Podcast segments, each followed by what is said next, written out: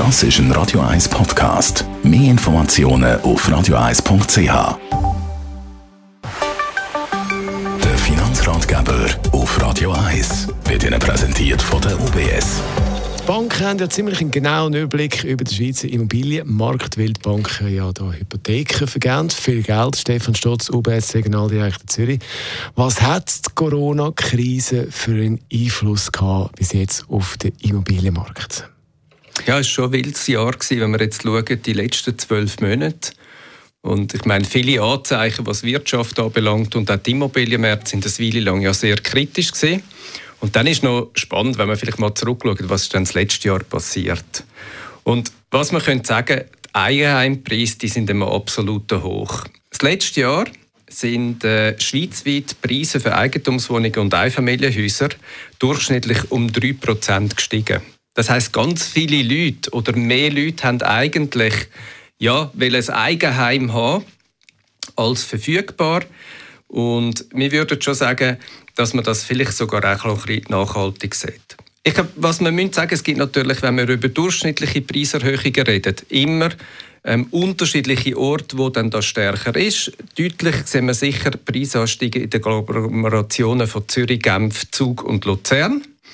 Und was wir auch dürfen sagen ist, dass äh, in den wichtigsten Berggemeinden Preise das letzte Jahr so stark angeschrieben sind wie das letzte Mal erst im 2012. Also massiver Anstieg in diesem Bereich, an diesem Ort. Was hat Homeoffice in diesem Zusammenhang für eine Rolle gespielt?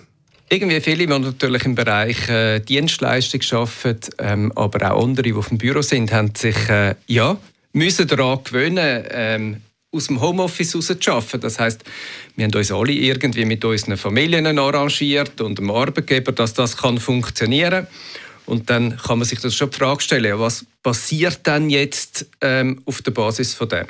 Wir sind eigentlich heute der Meinung, dass auch wenn oder wir jetzt glücklicherweise wieder alle immer mehr ins Büro arbeiten und auch die Homeoffice-Pflicht auf eine Homeoffice-Empfehlung ist und, und das vielleicht auch wieder weggeht, dass generell man schon kann sagen, dass mittelfristig der Trend zu Homeoffice, wo wir ja schon vor der Corona-Pandemie hatten, eigentlich weiter ansteigt.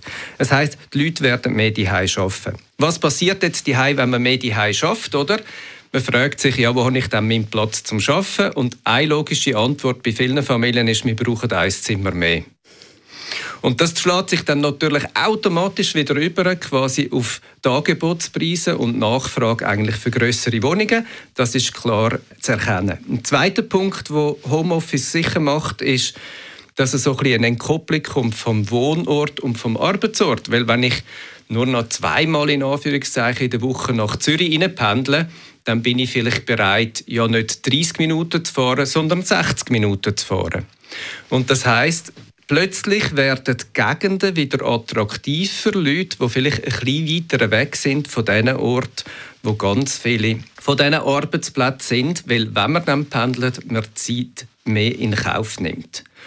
Und von dem her glauben wir schon davon aus, dass da so ein, ein struktureller Wandel kommt. Ähm, das heißt jetzt aber nicht, dass niemand mehr will in der Stadt wohnen ähm, An das glauben wir auch nicht, sondern wir sind überzeugt, dass gerade die städtischen Gebiete nach wie vor äh, sich einer sehr grossen Beliebtheit äh, freuen dürfen. Der Stefan Stotz, UBS Regionaldirektor Zürich, ist das gewesen, der Finanzratgeber zum Nachlesen als Podcast auf radio1.ch. Radio